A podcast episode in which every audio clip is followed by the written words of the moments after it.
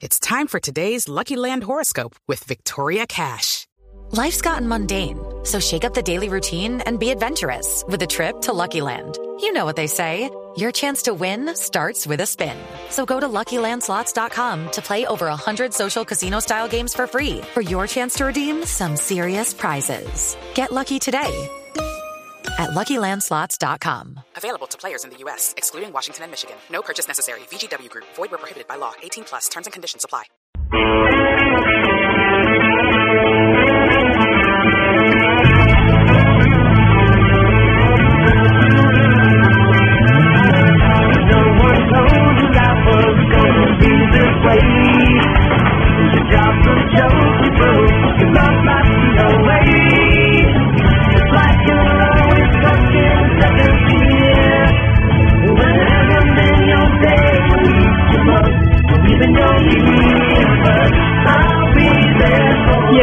Canción nos lleva a Gonzalo Lázari a épocas, a mí del colegio. Ana Cristina, ¿usted cuando oye esta canción se acuerda de...? completamente pegada en la universidad todo el tiempo. Y además acá en Colombia lo daban a través de Sony Entertainment Television, ¿no? Ah, Ese era el canal por el que nosotros veíamos eh, Friends, una serie que yo creo que marcó a muchas generaciones, a varias. Camila, mis hijos adolescentes se conocen todos los capítulos de Friends. O sea, ¿Todos los capítulos de Friends? Eso, eso pasa. Eso, Pero- eso pasa en generaciones. A todos los que están disponibles se los han visto. Acá me dicen oyente que acá lo veíamos por Warner. Yo me acuerdo de haberlo vino, po- visto por Sony Entertainment Television. Depende del cable que usted tuviera. Es, es que yo sé decir, por cable o parabólica. O parabólica, que en su momento era peruónica, Sí, porque sí. teníamos Uno, muchos canales de Perú, había- frecuencia latina, todo eso que teníamos que nos llegaba desde el país vecino. Eh, don Gonzalo Lázari, pero ayer usted nos dijo que Friends cumplía ayer 15 años de haber emitido su último capítulo. Es así, Camila. Eh, y la noticia le dio la vuelta al planeta. Yo estaba viendo la BBC, estaba viendo CNN, estaba viendo Fox, estaba viendo CBS y todos los canales le estaban rendiendo un homenaje, al menos en una pequeña nota, a esta serie que marcó sin duda alguna un- una década, un momento de la historia, junto con Seinfeld, que era la otra gran serie del momento de la década del 90. Y qué mejor que rememorar este momento, esta época, con los creadores de ese soundtrack que usted está escuchando, con el vocalista de la banda de Rembrandt. Que hay que decir además, Camila, que Rembrandt es una agrupación que fue muy famosa a mediados de la década del 90, como muchas otras dedicadas al ese rock alternativo mm, que dio los Estados Unidos, agrupaciones como Toad the Well Sprocket o Hori on the Blowfish. Pero mire, Gonzalo, Dani, a pero ver, antes, antes de que usted vaya con su invitado, y es, em, como ayer, no- ayer nos regañaron por decir spoiler, que decían que acá la gente no sabía que era spoiler, y era Estripar. est- estripar la película, Sí, eso no entonces fue. dañarla, arruinarla, Estropear. estropear la película. Ahora nos van a regañar por el tema que usted dice soundtrack. Entonces, esto es banda sonora Banda de Friends. sonora. Banda sonora. Ah, bueno, pero entonces vamos vamos a españolizar todos los términos. Correcto, así como los españoles dígame. de España. Pues No, pues no, no, no, yo sí no estoy tan de acuerdo. Dígalo en inglés y de pronto lo traduce. Soundtrack. Soundtrack, pero lo traduce. soundtrack. pero- Bueno, está bien, hago la tarea. ¿Soundtrack o banda sonora? La- lo cierto del caso es que para no pelear, antes de que nuestro invitado se vaya, eh, la canción que suena en el fondo era la que le daba la bienvenida a los eh, a, la- a quienes veían la serie de Friends. Era el tema principal de la serie. Y los encargados, como le he mencionado, era la agrupación de Rembrandt. Y está con nosotros, desde la ciudad de Los Ángeles, Danny Wilde, el líder y vocalista de esta agrupación. Señor Danny, gracias por estar con nosotros a esta hora en Blue Radio. Good, doing very good. Hola.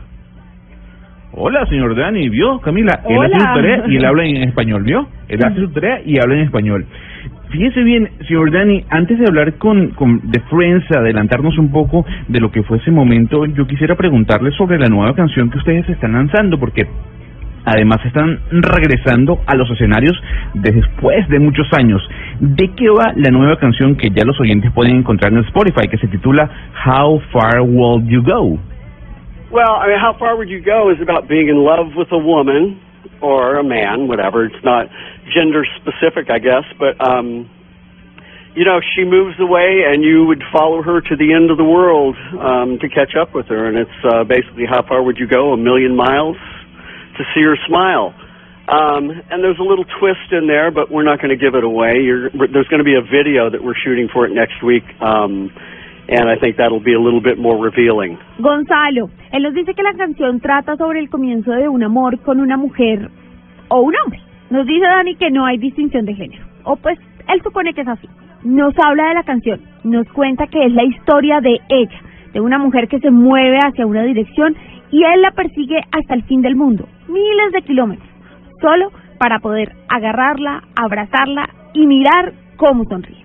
Ahora, nos dice él, en el video de la canción, que filmarán la semana que viene, habrá un pequeño giro en la historia, pero nos dice que no nos puede adelantar mucho. Pues no por el momento. Bueno, gracias Jennifer. Yo voy a aprovechar a- después de su traducción a colocarle precisamente esa canción que están promocionando en este momento llamada How Far Will You Go.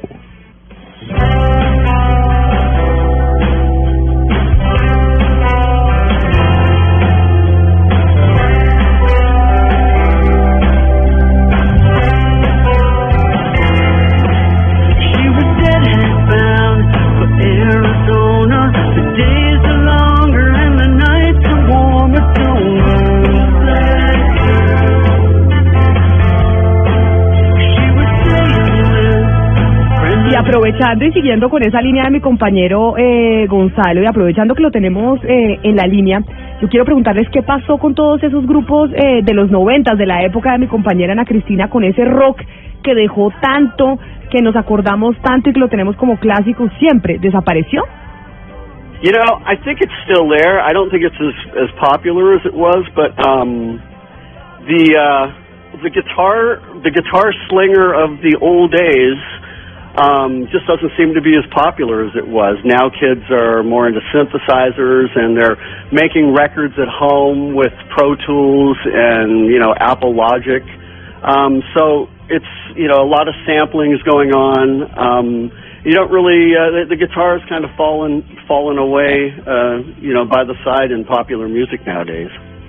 If you want to hear in the United States, if you want to hear guitar music, um, you know it's I would consider it sort of rock country. You listen to country music. Camila, Dani cree que no ha desaparecido, que sigue ahí, pero no con la misma fuerza como antes. Dice que los niños y los jóvenes hoy utilizan sintetizadores, hacen grabaciones en sus casas utilizando programas como Pro Tools o el Logic de Apple. Nos dice que hoy en día hay muchos samples. ¿Qué es esto? Música hecha en una computadora. Las guitarras ya no se escuchan por estos días. Si Camila hoy quiere escuchar guitarras en Estados Unidos, le toca irse a escuchar música country. Bueno, hay que decir que estamos conversando con Danny Wilde, el vocalista de los Rembrandts, eh, que es eh, la agrupación que le dio vida a la canción de Friends. Eh, Comentábamos el día de ayer que hace 15 años se emitía el último episodio de esta serie que marcó una- un momento, una etapa. Ahora, señor Danny, yo quisiera saber cómo ustedes llegan a ser precisamente los creadores de la banda sonora de esta serie. Well, the uh, uh, one of the producers uh, and creators of the show, a man named Kevin Bright, was a fan of uh, the first Rembrandt's album, and he had the show Friends, and he wanted a um, he wanted a, a band to record a song for the theme. So he reached out to our manager and.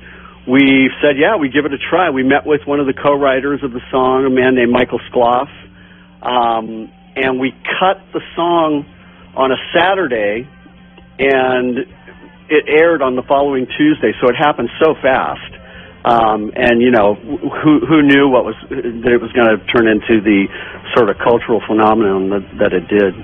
Gonzalo, uno de los productores y creadores de la serie, llamado Kevin Braid, era fan del primer disco de los Rembrandts.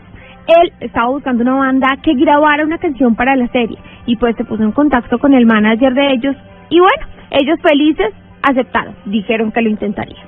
Escribieron la canción junto con otra persona, pero lo más interesante fue que terminaron el tema un sábado y ya el martes iba al aire con la serie. Nos cuenta que todo fue muy rápido y se pregunta quién iba a saber que esa canción se convertiría luego en un fenómeno en esa época. Yo quisiera que nos hable como espectador y no como músico, desde su punto de vista, ¿qué tenía Friends, esta serie que la diferenciaba de cualquier otra? ¿Qué la hizo tan especial? Well, I think it was a wonderful ensemble, uh, you know, acting ensemble. The characters were highly relatable, um, and you know, sometimes these things they get to, you know, the the they had great writers. um, the the story about you know them all trying to survive in New York, Manhattan, one of the busiest towns in the world, the hardest to succeed in, um, and their struggles and their strifes and their successes.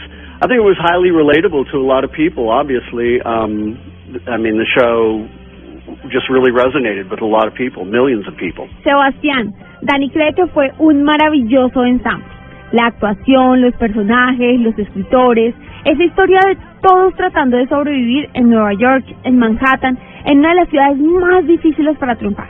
Las luchas, los esfuerzos, los éxitos, en fin, fue un show para él que marcó a muchas personas, que a muchas, a millones de personas.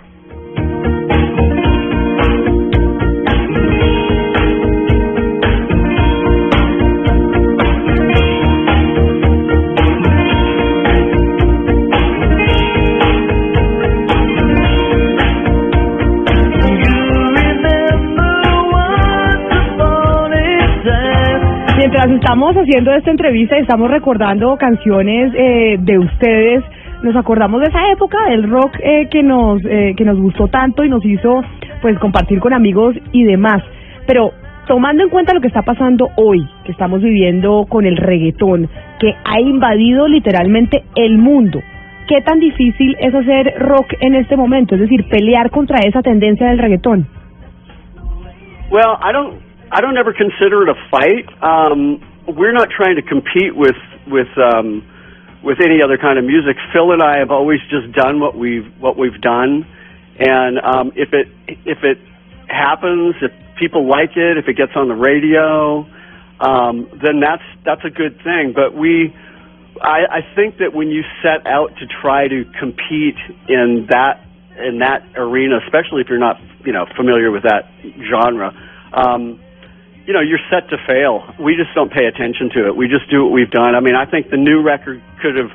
It sounds like a record that we made back in the '90s, and it's it's not. It's meant to sort of stand the test of time, not just become, you know, the flavor of the month. Camila, él no lo ve como una pelea. Ellos no tratan de competir con otro estilo musical. Ellos hacen lo que les nace, lo que es. Y si a la gente le gusta, si suena en la radio, pues es muy bueno. Dice que eso de competir con un género que además ni conocen o no están familiarizados es fallar en el discurso. Ellos no están pendientes de eso. Ellos hacen lo que hacen.